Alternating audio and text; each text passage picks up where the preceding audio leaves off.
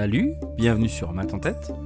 C'est l'été, il fait chaud, et vous rêvez peut-être de vos futures vacances, les doigts de pied en éventail sur une plage de sable fin ou dans vos chaussures de rando, à l'assaut d'un col prestigieux. Peut-être même que vous êtes à l'aéroport, votre billet en main. Tout est calé, vous avez fait le point 100 fois sur les affaires et l'organisation du voyage. Bref, vous avez tout prévu. Mais. Mais avez-vous pensé au surbooking?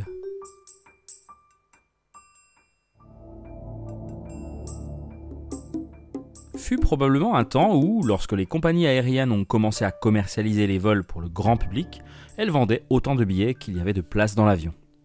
Cependant, au fil des ans, elles se sont rendues compte que souvent, des passagers manquaient leur vol, pour une multitude de raisons. Hein.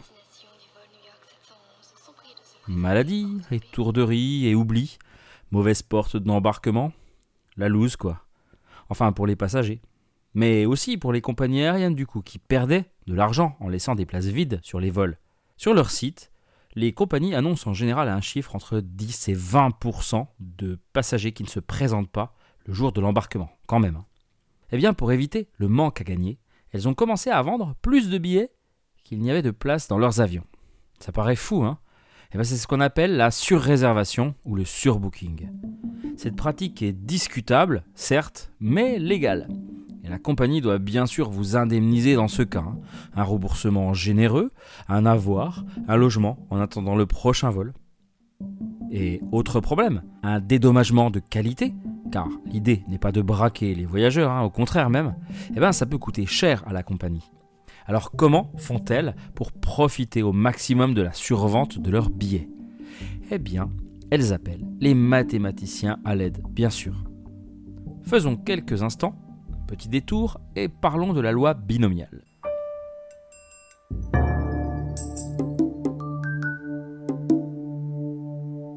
La loi binomiale est une loi mathématique de probabilité. À son sujet, on doit beaucoup au mathématicien suisse Jacques Bernoulli au XVIIIe siècle. Cette loi permet de détailler les probabilités de réaliser un événement sous certaines conditions. Il faut tout d'abord, être en présence d'une expérience aléatoire n'admettant que deux issues, ce qu'on appelle un succès et un échec. Eh bien, ça, c'est ce qu'on appelle aussi une épreuve de Bernoulli. Il faut également que cette épreuve de Bernoulli se répète un certain nombre de fois de manière indépendante et identique. C'est ce qu'on appelle un schéma de Bernoulli. Et on compte les succès. Typiquement, une succession de plusieurs lancers de pièces ou de dés rentre dans le cadre d'un schéma de Bernoulli et on arrive à déterminer les probabilités d'avoir un certain nombre de succès grâce à une formule que je ne détaillerai pas ici. Vous voulez en savoir davantage? Dans le cadre du collectif Merveilleux mathématiciens et mathématiciennes, j'ai réalisé une vidéo sur Bernoulli justement. Eh bien, rendez-vous sur ma chaîne YouTube ou sur le lien dans la description. Non, ici on va plutôt prendre un exemple illustratif.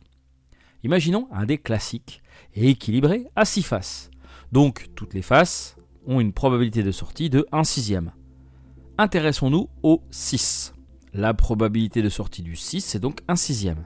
Et la probabilité de ne pas obtenir 6 est donc de 5 sixièmes. C'est important. Mais sur 4 tirages successifs, eh bien, la probabilité d'avoir 6 une seule fois sur 4 lancés est de 1 sixième, sous-entendu à la puissance 1, multiplié par 5 sixièmes à la puissance 3 la probabilité de ne pas l'avoir. Sauf que, sauf que, on a quatre façons de sortir le 6 sur quatre tirages. Soit en premier, soit en deuxième, soit en troisième, soit en quatrième. On multiplie donc un sixième multiplié par 5 sixièmes, tout au cube, par 4. 4, c'est ce qu'on appelle un coefficient binomial. C'est le nombre de façons d'obtenir un succès parmi 4 tirages. On peut les compter, hein, ces coefficients binomiaux. On peut les dénombrer, on peut aussi les calculer grâce à une formule, au triangle de Pascal ou à un tableur.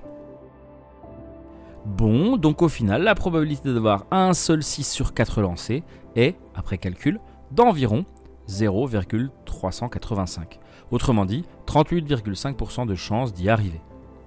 La probabilité d'obtenir 2 6 sur 4 lancés? Il y a 6 façons de combiner deux succès parmi 4 essais. On a donc 6 fois 1 sixième à la puissance 2 fois 5 sixièmes à la puissance 2. Deux succès, deux échecs. Soit environ 11,6%. Et on peut ainsi de suite quantifier énormément de choses. Mais recentrons-nous sur le sujet. Absolument. C'est quoi alors le lien entre cette loi binomiale et les compagnies aériennes?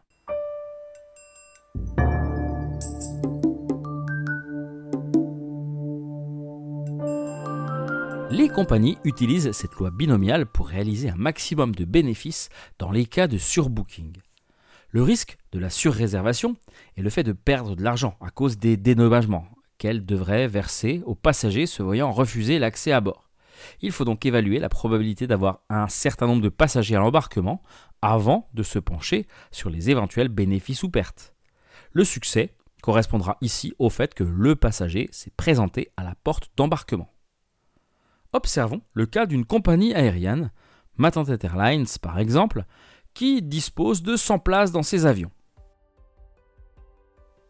Matantet Airlines, pour un vol Paris-Toulouse, a vendu 103 billets. Si les 103 passagers se présentent, elle est mal.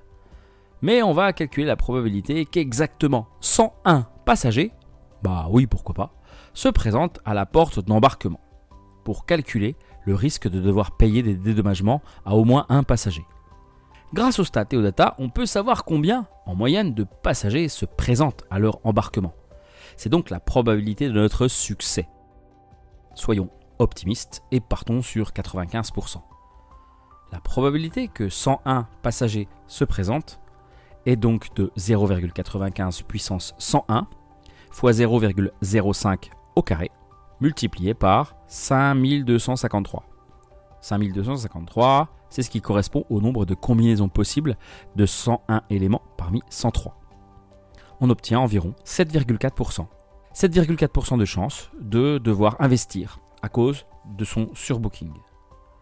De même, la probabilité que 102 passagers se présentent est d'environ 2,8%. Et 103 passagers?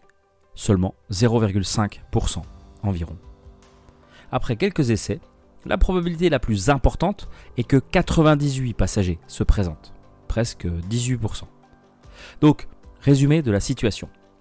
0,5% d'avoir 103 personnes, un avion complet donc, 2,8% d'avoir 102 passagers, 7,4% d'avoir 101 passagers, et donc par différence, par rapport à 100%, 89,3% d'avoir tout pile 100 passagers ou moins. Le surbooking est donc justifié. Mais combien de places vendre? Tout est basé sur la balance bénéfice-risque. Vendre beaucoup de billets, ok, mais vendre trop de billets pourrait coûter très cher à la compagnie. Ainsi, Matantet Airlines va calculer en fonction du prix du billet la valeur du dédommagement par personne, afin de trouver le maximum de billets qu'elle peut vendre pour maximiser les gains et minimiser les pertes. Du surbooking, d'accord, mais combien de places supplémentaires vendre?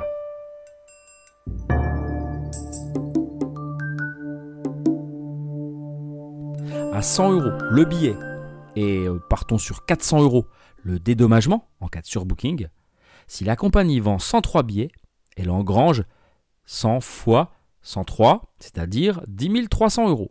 Jusque-là, ok. Si 100 personnes se présentent, elle a vendu 3 billets en plus, donc a réalisé un gain de 300 euros. C'est tout bénef. Cette situation a 89,3% de chances de se produire, vous vous souvenez. Hein Mais dans le cas où 101 personnes se pointent à l'embarquement, la compagnie part sur une perte de 100 euros.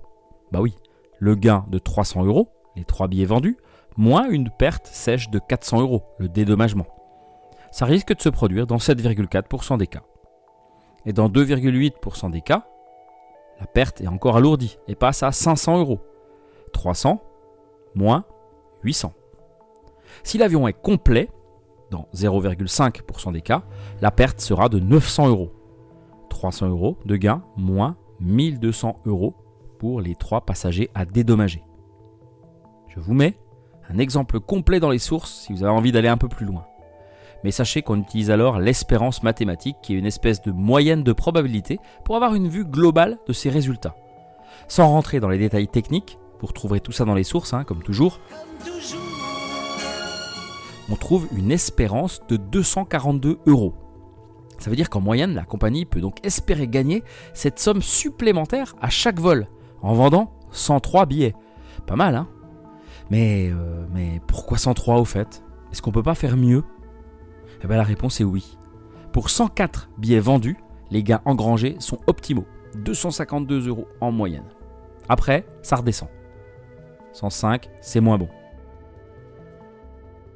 Donc bingo, 104 billets à vendre, c'est le meilleur compromis bénéfice-risque pour Matantet Airlines.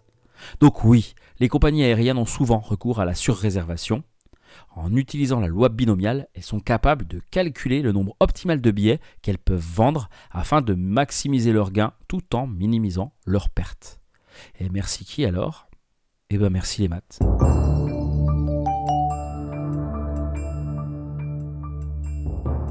Et merci à vous d'avoir pris l'air sur Matantet Airlines. Le commandant et tout son équipage souhaitent que vous ayez passé un excellent moment à écouter cet épisode. Si c'est le cas, n'hésitez pas à gratifier la compagnie d'une notation 5 étoiles sur votre application d'écoute préférée. Et un commentaire positif ravirait le personnel de bord, soyez-en sûrs. Je vous souhaite le meilleur, un bon début d'été Faites le plein de soleil et moi je reviens dans vos oreilles dans deux semaines pour de nouvelles aventures mathématiques.